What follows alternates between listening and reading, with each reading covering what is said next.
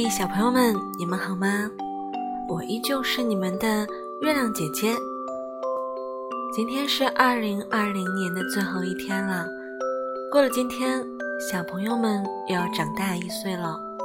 那新的一年，你想好要成为一个怎样的宝贝吗？今天月亮姐姐要讲的故事名字叫做《鼠小弟和大象哥哥》。明年就是鼠年了，今天的故事也是关于小老鼠的哦。来听故事吧。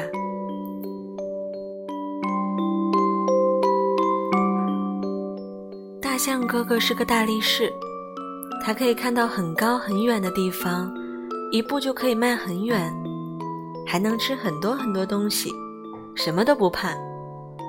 鼠小弟特别特别的羡慕。虽然鼠小弟是个胆小鬼，他个子小，力气小，腿又短，但是鼠小妹很喜欢他。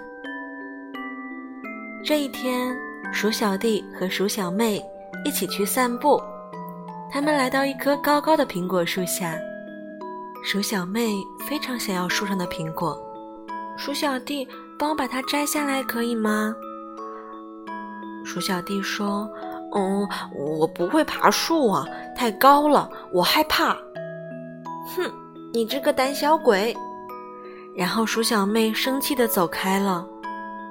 这时候大象来了，鼠小弟看着大象说：“还是大象哥哥好啊，那么高的地方也够得着，那么远的地方也看得到。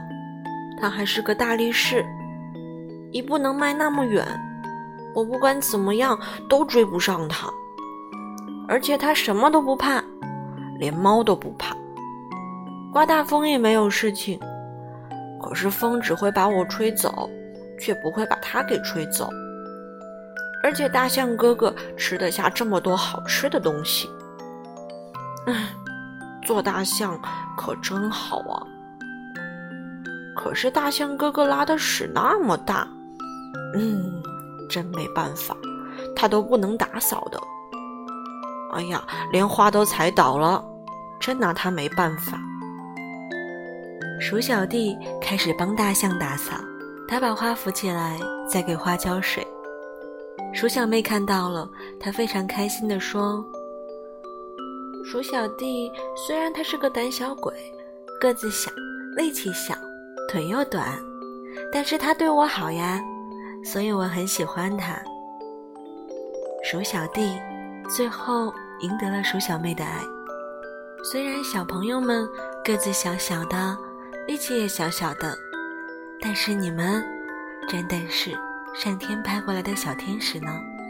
只要看到你们的笑容，爸爸妈妈、月亮姐姐，我们都会很开心的笑了。